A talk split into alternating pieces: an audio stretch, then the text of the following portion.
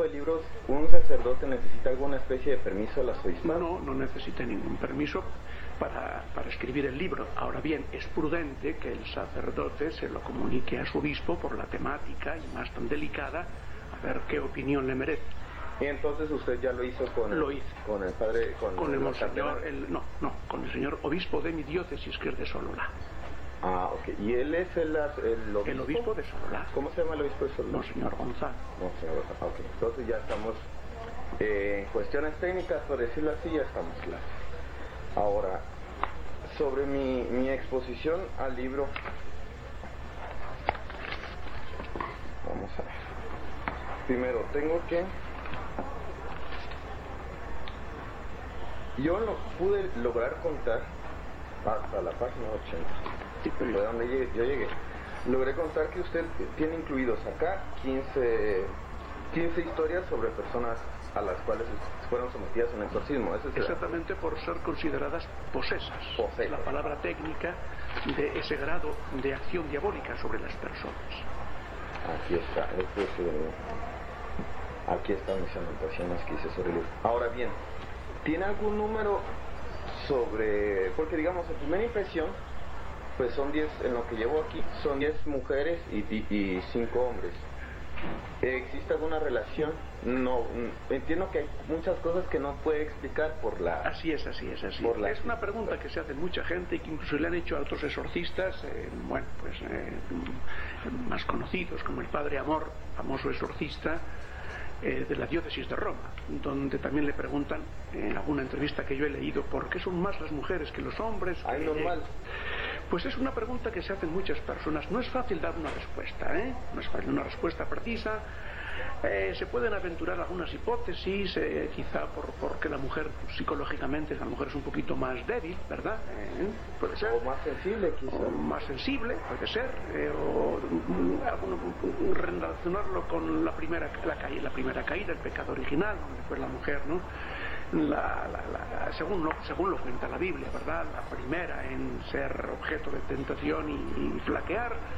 Mm, no sé, pero no es fácil. Yo personalmente no encuentro una respuesta. Por consiguiente, creo que hay que dejarlo un poquito ahí, ¿verdad? En el aire. ¿eh? Ah. Pues, sí, sí, sí. Y pero si usted tiene un número de exorcismos que están incluidos dentro del libro, ¿usted tiene en mente cuántos libros o cuántas historias sobre exorcismos hay en este libro? Bueno, yo no creo que son creo que son 15 historias en la primera parte. La primera parte habla de la posesión diabólica y se exponen 15 casos, que son 15 casos reales históricos de posesión diabólica.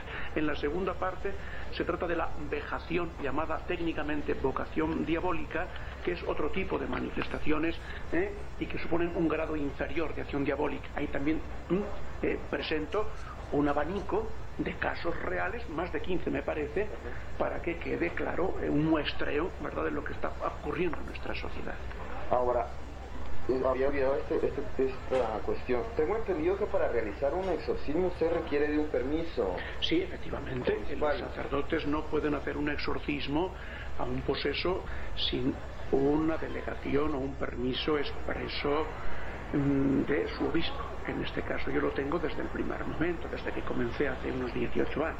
Ah, ok. Ahora, vamos, sobre, sobre las anotaciones que se encuentran.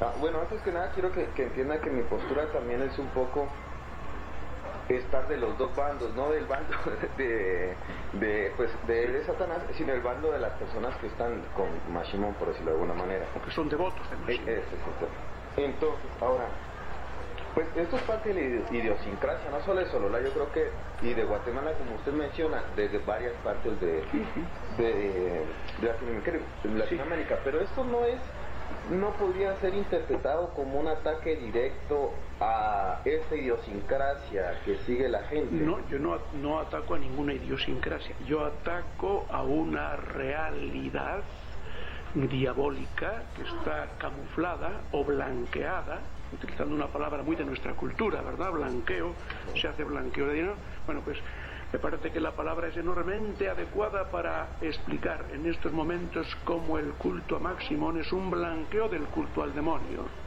Entonces, si el libro, diríamos, mm, mm, eh, se dirige contra algo, contra alguien, entonces contra el mismísimo Satanás, y contra todas aquellas personas, si se puede decir así, entendámonos, no porque los tenga como enemigos, no son mis enemigos, por amor. Yo no tengo enemigos, yo quiero a todo el mundo y quiero que todo el mundo conozca la verdad que salva, como dice San Pablo.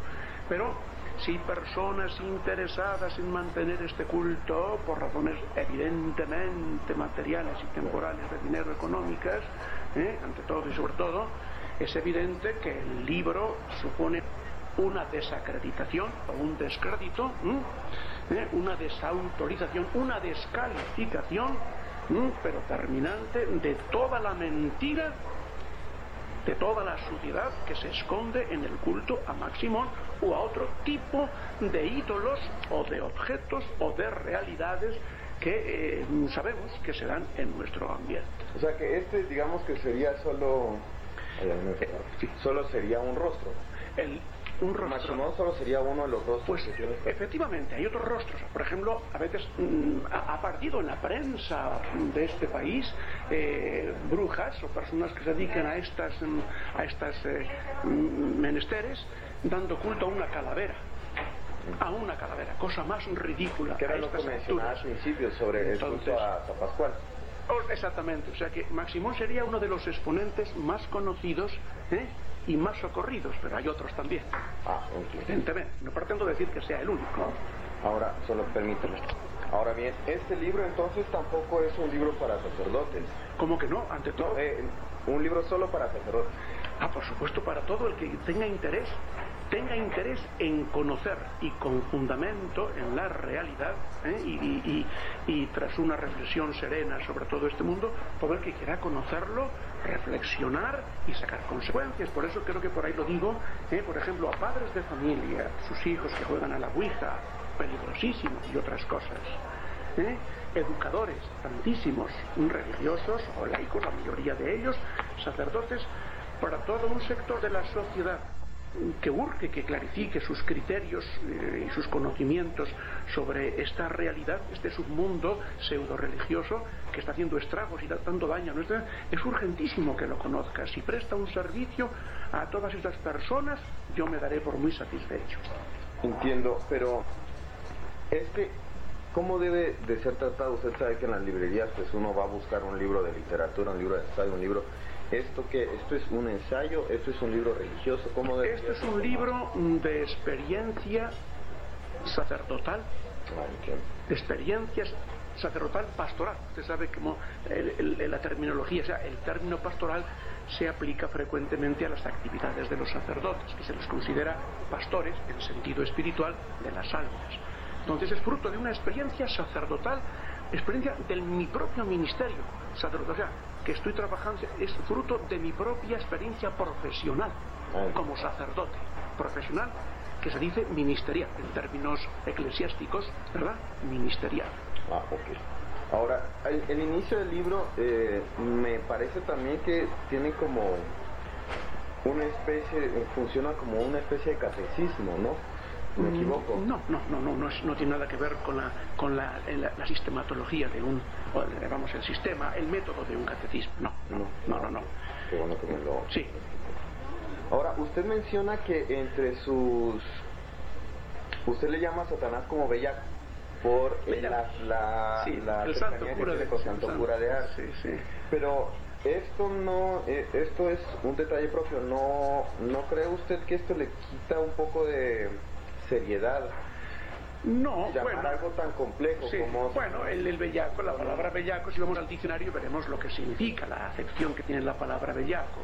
Eh, no sé, ahora mismo no, no tengo a mano un diccionario, pero bellaco es una persona malvada, una persona eh, llena de mala intención, miserable, entonces así le llamaba el santo cura de Ars, pues así le podemos llamar. Y si a alguno le supusiera un poquito de gracia, pues no importa, no, tiene mayor importancia. Yo recuerdo que un exorcismo es una oración, ¿verdad? Es una oración de la iglesia, sí. Un sacramental, fíjese bien, ¿eh? no me confundo, un sacramental, no sacramento, que son siete los sacramentos. Es un sacramental, es una acción de la iglesia. ¿Es una variación de los siete también? No, es una acción, una acción y rito que la iglesia, con el poder que ha recibido de Cristo, tiene ya establecido desde, desde, el principio, desde hace 20 siglos, precisamente para hacer frente a la acción extraordinaria de el demonio entre los hombres, cuando llega hasta el grado de posesión diabólica. Esa es, digamos, el arma específica, adecuada, que se le tiene que arrojar al demonio para que salga de un cuerpo donde se ha metido. ¿Y usted no considera que este libro pueda confundir a las personas? Por ejemplo, alguien que no tiene conocimiento de la religión católica o alguien que no, mm, no se rige bajo los parámetros religiosos cristianos, no lo pueda llevar, a la confusión. Pues mm, no sé si le puede llevar a la confusión. Si una persona parte de, una, de un estado de no creencia en las verdades de la fe, pues lo más probable es que no lo entienda, simplemente que no lo entienda. Porque tendrá que preguntarse, bueno, ¿quién es este Satanás? ¿Quién es este demonio? Sí, sabemos que esa palabra todos la conocemos. Tenemos una idea más o menos vaga de quién es Satanás pero el tipo de acción que él ejerce sobre los hombres, desde la tentación hasta la posesión, hay una graduación de, modos de actuar contra el El que no tenga una fe cristiana, y más si no es católica, difícilmente entenderá adecuadamente esta realidad. Ahora, le puede picar la curiosidad y a través de esto a lo mejor le puede eh, suscitar una inquietud por conocer mejor la fe católica. Ser. Ahora, entre otras de mis dudas que salieron de, en la lectura, Usted habla de que em, los demonios al momento de ser exorcizados, los demonios sufren. Exorcizado es la persona, no el demonio. Ah, sí. Sufren, claro que sufren. Sufren espiritualmente, porque ah, es espíritu. uno asocia sufrimiento con cuerpo, entonces. Claro. Eso sí, mi duda. Sí, exactamente. Ahora también ocurre que, no obstante, él lo manifiesta en el cuerpo del poseso, porque al adueñarse del cuerpo del poseso, del cuerpo es como si fuera en ese momento su cuerpo.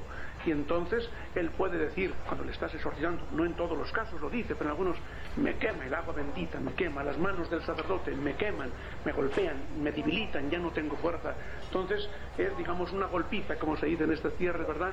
Pero que no es fácil imaginar porque es puro espíritu. Hay que imaginarla, pues es de carácter espiritual, porque no, no, no está golpeando ni quemando con una plancha, sino que está orando, pero esa oración y una fuerza maravillosa que viene de Cristo al demonio le, hace sufrir horrorosamente. Y la prueba es que al sacerdote al exorcista lo maldice, maldito sacerdote, me dice muchas veces, maldito sacerdote, ¿eh? maldito sacerdote, ya me estás debilitando, ya no puedo, ya no aguanto más, tengo que salir. Hay, em, hay otra cosa que, que me sorprende, que menciona gatos negros, serpientes, digamos, estos animales desde hace cuánto tiempo no se les ha asociado con esto. Así es. Y pues sí, bueno, si todos los animales son producto de Dios y vienen de Dios, es como que no sé, no sé si decir contraproducente o contradictorio.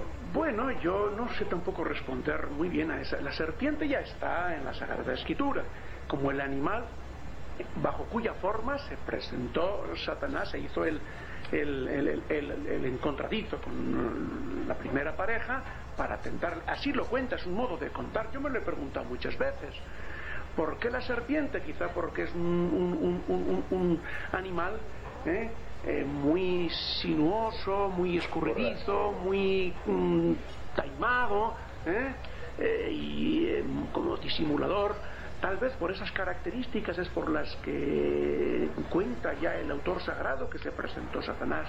Y es curioso, unas veces me lo he preguntado con asombro cómo cantidad de personas que pasan por estos trances, no todos, ¿eh? entre las cosas extrañas que experimentan en todo el conjunto de, experiencias extrañas desagradables es ver culebras, sueñan con culebras o se encuentran con culebras. ¿eh? No todos, ¿eh? Es como si fuera símbolo de la presencia del maligno, ¿verdad? Que les está acercando. Otras veces son monstruos o animales o figuras extrañas, mm, ridículas. ¿Ah, sí? Bueno, sí, pues un monstruo en realidad. Sí, con monstruo, una cosa así, ¿verdad? Ahora, la... Hay otra, hay como que ciertos síntomas, ustedes hablan de ceguera, eso del hecho del, del vómito, siempre me ha atención. Es común en las historias de exorcismos por mi experiencia, yo conocí a un sacerdote que él me contó una vez un exorcismo que le tocó hacer y me contaba y se repetía esto de la lengua. Él me contó que ah, fue, una, fue en Italia incluso. Dice que a la persona a la que se le practicó el exorcismo la lengua le llegaba hasta el, hasta, hasta el pecho y son tantos elementos que pareciera ser que como que tratan de, bueno, no, no, no sé qué tratan, pero Pero no sé, son como elementos recurrentes. Bueno, yo he, por ¿Será porque apela al miedo? Eso de la lengua yo no lo he oído nunca ni lo he visto, pero sí sé que a veces ocurren cosas muy extraordinarias en algunos procesos. O sea, ocurren cosas que parecen increíbles, ¿verdad? Usted seguirá leyendo cuando vea usted en los casos de vejación, de, no, uno de los casos de posesión, cómo le salieron cuatro hasta cuatro mm, agujas o alfileres a, a la persona víctima de, de, la brujería que había, que había padecido. Y yo vi esas, yo, yo, le saqué una de las agujas, otra le salió en su propia iglesita, cuando ¿verdad? y otra la sacaron sus propios hermanos. Y otras, dos por lo menos yo fui testigo directo de cómo salieron, cómo pudieron entrar en ese cuerpo. La materia... Ahí, sí, es, son cosas extraordinarias. Ahí trato de contar hasta donde se puede saber, porque no hay certeza plena, ¿verdad? Sobre cómo pudieron entrar en su cuerpo. Parece ser que fueron tal como yo lo cuento, tal como me lo contaron sus propios, sus propios parientes. Pasan cosas extraordinarias. He conocido el caso de una mujer eh, a, la que salieron cinco agujas de su cuerpo, cinco agujas que aparecían por fin muy cerca de la piel y presionando salían. Pero ¿cómo pudieron tantos años permanecer esas agujas? ¿Cómo entraron en ese cuerpo? Agujas además de carácter de, de las que utilizan los médicos para para inyectar, ¿verdad? hipodérmicas me parece que se llaman, ¿verdad? Sí, agujas. Y yo las tengo guardadas como una reliquia, como muestra clarísima de que eso es así. ¿eh? Y testigos son todos sus familiares. ¿Cómo pudieron entrar esas agujas en su cuerpo? Y luego fueron saliendo. ¿eh? Saliendo, saliendo, y, y, y además recibiendo indicaciones por la boca de la propia posesa ¿eh? de alguien que hablaba por su boca y que nos iba indicando cómo, cómo, cómo sacarlas. Algo prodigioso, ¿verdad? En algún caso. Yo, coincidimos en que creo que la Iglesia Católica también cree en cuestiones de energía, sí. energías positivas y negativas. Creo, o bueno, usted me va a corregir, pero ¿no cree usted que su alta exposición a todo esto durante estos 17, 13 años no lo afecta a usted? No, a mí no me... No me el estar, estar, en tanto contacto con eso, ¿no? No, no, no, no en absoluto. No lo atormenta. No, no, no, no, es que si me atormentara o me trastornara mi personalidad o me hiciera una persona, pues no, no, no, no, seguiría, tendría que tomar mis descansos. Pero no tiene por qué ocurrir. No tiene por qué ocurrir porque yo soy sacerdote de Jesucristo. Sé que tengo, como todos los sacerdotes, el poder de Cristo para expulsar al demonio. Solo hace falta que mi obispo me, me dé la delegación, ¿verdad? Me dé la permiso. Ya lo tengo en general, no tengo que pedirle en cada caso. Lo tengo ya para todos los posibles casos, desde casi desde el principio. Entonces yo como sacerdote tengo que saber que me enfrento al demonio cuando es pues con la actitud de un sacerdote apoyándose en su fe, apoyándose en Jesucristo, llevando una vida de oración que siempre la tenemos que llevar por ser sacerdotes y cristianos, con más razón cuando sé que tengo que estar enfrentándome y pegándome con este miserable ser invisible. Entonces, la oración, fe ¿eh? y la fuerza que me da el Señor, como nos da a todos para cumplir nuestros deberes, pues es suficiente. Otra cosa es, sencillamente, que a veces, en algunos casos, en algunas sesiones muy largas, uno pueda quedar casi agotado. Yo he tenido sesiones de hasta tres y cuatro horas a veces hay que tomarse un descanso, rezamos un rosario, descansamos un poquito, pero eso es distinto. El cansancio físico, ¿de acuerdo? No es ¿Eh? cansancio es el cansancio físico, o sesiones y sesiones en casos muy graves en que hasta 25 sesiones cuando se va acudiendo, un domingo tras domingo, por ejemplo. Bueno, pues con paciencia hasta conseguir agotar a ese maldito demonio que tiene mucha fuerza. Pero esto nada tiene que ver con ninguna clase de trastorno personal. Al menos yo me, me confío a la gracia de Dios. Si no fuera así, no lo haría. ¿Y usted qué considera? Este libro puede ser visto desde un punto de vista científico. Bueno, científico en qué sentido? Cien... Porque usted menciona al inicio, habla sobre efectos psicológicos o psiquiátricos, que donde pues esta, la, la psicología ya no puede seguir, pues es donde aparece la fe, me parece. Bueno, eh, no sé, eh, eh, está, está, el hecho realísimo, ¿eh? esto es muy interesante para los psicólogos y para los psiquiatras. El otro día me llamaba una psicóloga por teléfono que quería saber cómo entendía un caso que le había llegado de un hombre pobre muy atribulado y del que yo lo conocía muy bien porque le da muchísimas veces. Entonces ella llegó a la conclusión razonable, padre, yo aquí no puedo hacer nada, esto es para usted, efectivamente, así es, bien lo sé yo, que lo conozco. ¿eh? porque un psicólogo, en fin, yo no soy psicólogo, pero trata casos de acuerdo con su ciencia. Pero cuando ella se dio cuenta que los, las reacciones extrañas, eh, repetitivas de la persona eh, obedecían a una fuerza misteriosa que obraba en ella, incluso a veces como que hablaba alguien por su boca y con reacciones desconcertantes, ella llegó a la conclusión no, esto no es para mí, esto, esto va más allá de mi campo. Entonces, porque el sacerdote que se hizo cargo de este hombre, el sacerdote muy bueno, ha sido discípulo mío, no sé, mira, un alumno mío, tiene un poquito de experiencia, ¿eh? Entonces él me llamó por teléfono la, señorita y le dije, pues mire, efectivamente, yo lo seguiré tratando en cuanto pueda, en cuanto pueda le seguiré, porque sé muy bien que el caso es para un, un exorcista, no para un psicólogo. Sí, pues entonces sí es como la continuación de, de eso que hablábamos, de que cuando la ciencia humana ya no puede hacer esto, entonces ya viene la fe. Ahora, sobre, y en materia del libro,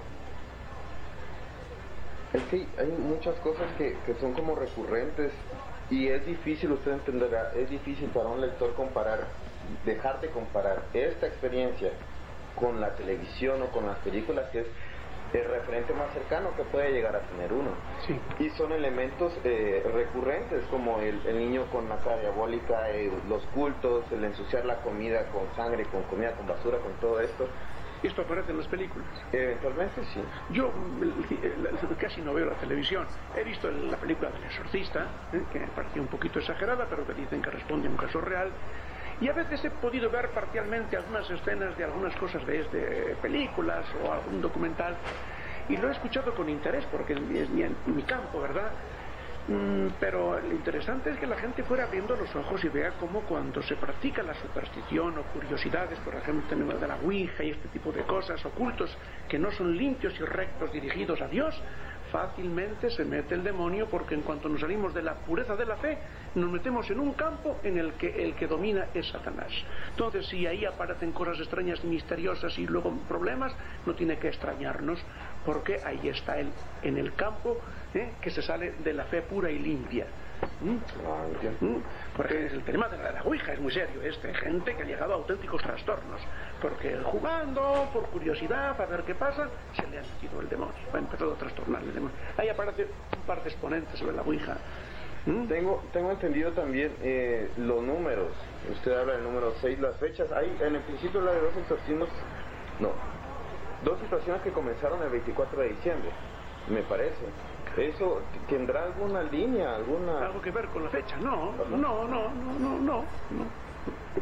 Ah, pues En, realidad con lo que usted me acaba de informar tengo bastante. A no ser que usted tenga algo que decir que yo no le haya preguntado, que considera que valga la pena pues eh, pienso que también es un libro muy interesante, además de educadores, sacerdotes, pastores, padres de familia, pienso que es muy, y ahí lo digo en el libro, para psicólogos y psiquiatras, porque me ha tocado ya recibir como clientes, como personas, ¿verdad?, enfermos que han pasado por el despacho de psicólogos y de psiquiatras, y en abundancia además, y no haber conseguido ninguna mejoría y solo con el, el trato y la oración que dio, eh, necesito el sacerdote después de escuchar su historia, eh, es cuando empezaron a sentirse sensiblemente mejor, incluso hasta curarse y en muy poco tiempo. Un caso, ¿eh? no, son los, no son la mayoría, pero sí, pero sí se dan también estos casos. Por eso me, me, interesa que los psiquiatras también abran un poquito los ojos a esta realidad, porque tengo una especie de certeza moral de que un porcentaje relativamente alto de sus clientes, de sus pacientes, mejor, ¿verdad? En esta tierra tan contaminada de brujería y de acciones supersticiosas y de culto al diablo, estoy seguro de que un porcentaje alto de sus pacientes son víctimas, aunque a lo mejor tal vez ellos no lo sepan, de acciones brujas. Y si así es, difícil les va a ser curarlos. Porque el demonio se sustrae a la ciencia y a la medicina y a la terapia humana. Él está muy por, en otra onda muy distinta, en otro nivel. Yo concluí con que, pero quisiera que usted me lo confirmara, yo concluí con que esto es como una guía explicativa y reflexiva sobre el exorcismo. Eso es, eso es. Sí, sí, sí, sí. Ah, es una serie de casos que dan una experiencia, yo reflexiono sobre esa experiencia y llego a unas conclusiones, dejo bien claro que todavía hay mucho misterio, porque toparnos con el diablo es con el misterio, pero que hay mucha luz y que puede ayudar a reflexionar exactamente y a pensar padres, educadores, sacerdotes. ¿eh? Que no siempre se puede responder a todas las preguntas que uno se puede hacer porque estamos hablando con unos poderes que están más allá del mundo visible, pero que se manifiestan en el mundo visible. Ahora, ¿le puedo hacer una pregunta personal? Sí. Tengo una duda, digo, si yo me topara, según sé, en un exorcismo uno no le tiene que poner atención al diablo. Cuando usted está en, en esta oración, es normal que venga el ataque, sepa cosas de mi vida, y me ataque de esa manera, ¿así es? Bueno, puede ser, puede a veces hablar por hablar, eh, ah, no mentiras, o a veces dice mentiras, muchas veces, vamos, o dice cosas por atemorizar, hay que ver lo que dice y no, no creérselo todo, ni muchísimo menos. Ahora, pero entonces, ¿usted nunca le llamó la atención tener una conversación con él? Digo, hombre, no, sé no, no es aconsejable tener una conversación. Una cosa es que el exorcista hable con el demonio en aquello que tiene que ver con, con todo el procedimiento de liberación y otra cosa es que se ponga a platicar así en conversación tranquila. Eso nunca se debe hacer. Sería imprudente, ¿eh? Sería imprudente. No, no se puede, no se debe hacer eso. Porque lógicamente sería ponernos en un trato así como de igual a igual e incluso por ahí eh, ¿Me podría confundir más o, no sería por mi parte eh, como trivializar un poquito mm, estar ante el mismísimo demonio que no da la cara pero que está hablando ahí porque por su lenguaje el contenido y todo el conjunto de reacciones rabiosas, sabes que es el mismísimo y como el odio que tiene. Entonces, entrar en conversación o las preguntas que deben hacérsele solamente eh, el exorcista y que tengan que ver con todo lo que sea el proceso pues, de liberación, ¿verdad? Lo demás es, es eh, mm, trivialidad, trivialidad y jugar un poquito con fuego, ¿eh? Ah, sí. Ah. ya, última pregunta. En las historias a las que uno se ha, se ha sometido también, Habla mucho de que cuando las personas se ponen a hacer brujería, cualquiera de este tipo de circunstancias, y vienen después de un exorcismo, o tal vez no después, pero después de la experiencia, o quedan locas, o quedan... No, no, no, no, no tiene por qué quedar contrario, tienen que quedar liberadas lógicamente, y felices, ¿eh? quitarle a un peso inmenso de, su cuerpo y, y de, su mente. Ahora, hay casos duros, complejos, largos, que se prolongan, a veces algunos hasta años, ¿Por qué? Es un misterio. No todos los demonios tienen la misma fuerza. Los demonios como las personas somos distintos, incluso ellos mismos, dicen los teólogos, agotan cada uno su propia especie, cada uno tiene sus propias características, sus propios poderes ¿eh? y sus propios repliegues y, técnicas, y con, lo cual no sabe uno lo que le va a ocurrir ante un caso de posesión, sobre todo de una persona adulta, ¿eh? si va a ser cuestión de un mes o va a ser cuestión de dos años. Entonces hay de todo. Eso es así. Uno tiene que tener mucha paciencia, mucha cautela, prudencia para, para, para, afrontar estas cosas y no extrañarse de que algunos casos se prolonguen, porque hay también una permisión divina. Todo está bajo la mirada de Dios, bajo la permisión de Dios, que si permite el mal hasta este extremo es porque Él quiere sacar mucho bien. Dios no quiere perder batallas ni perder guerras. ¿eh? Es eso que aprieta pero no ahorca. No ahorca y porque del mal quiere sacar bien. Quiere que la gente reflexione, quiere que la gente vea que el mal no es un, un, ente de razón, ¿verdad? Una cosa imaginaria, cosa de novelas, sino revísimo que golpea nuestra sociedad por los pecados de los hombres y por la ignorancia religiosa y sobre todo por la culpa de muchas personas que lo están buscando más o menos solapadamente para conseguir sus objetivos puramente materiales. Y eso es un pecado contra Dios. Esto ofende al Señor, que no se le reconozca a Él como el verdadero Dios y que se le trate al demonio como si fuera un Dios. Entonces Dios quiere que los hombres abran los ojos, quiere, yo diría como que hasta dar una cierta lección a esta sociedad, permitiendo estos sufrimientos en las personas, ¿verdad? Para, primero para sacar mucho bien para ellos mismos. Es humillante, es doloroso, pero es admirable cómo lo llevan estas almas, cómo perdonan de corazón a quienes les han hecho tan tremendo daño. No me he encontrado con nadie que se niegue a perdonar de corazón, cuando ha sabido ¿eh? y se acercan a Dios, a los sacramentos. Son muchas veces personas muy buenas, muy rectas y ejemplares. ¿Por qué Dios ha permitido? No deja de ser un misterio un misterio, pero sabemos que Dios quiere sacar, mm, conseguir una victoria, que intervenga la iglesia, que intervenga el exorcista, que se gane esa batalla, que salga fortalecida la fe, ¿eh? y recia esa fe, y, vayamos abriendo los ojos para plantarle batalla al enemigo. Hay que expulsar hasta donde se pueda al enemigo que está muy metido en los entresijos de esta sociedad. Ahora, este usted menciona, cuando llegué, habla de Lucifer y Satanás. Eh, existe, siempre va a existir una jerarquía, ¿no? Eso parece, sí. Entonces, bájalo. Sí, una jerarquía entre los demonios. ¿Quién es el, según sé yo, Lucifer fue el primero, no? Pues eh, hay dudas. Eh, este, este, este exorcista, que yo tengo interés en leer, eh, español, que se va dando a conocer ya internacionalmente, José Antonio Fortea, dice que em, algunos piensan que Lucifer es el segundo, el segundo en la jerarquía, ¿verdad? El primero sería Satanás. No es fácil eh, mm, determinar exactamente entre las jerarquías, ¿verdad?, de los ángeles. No es fácil. Mm, quizás los serafines están en la, cabeza, en eh, los últimos. No, me acuerdo en este momento la jerarquía que en otro libro eh, expresa o manifiesta el autor, pero vamos, tampoco es una cosa que tenga excesiva importancia. ¿eh? No No Gracias entonces por su tiempo. porque los sufrimientos y la cantidad de enfermos, yo me aseguro porque nadie, que está escuchando el teléfono continuamente, este en unas horas y el teléfono del Antonio me alojo los fines de semana aquí. Padre, queremos estar con usted y padre, una cita y pasa esto. Son, ya son, yo digo, ya casi dos mil casos. Dos mil casos. O yo estoy loco o tengo que saberle en dónde estoy metido. Y nadie me toma por loco. O en el psiquiatra, yo creo que no estoy para el psiquiatra, ¿verdad?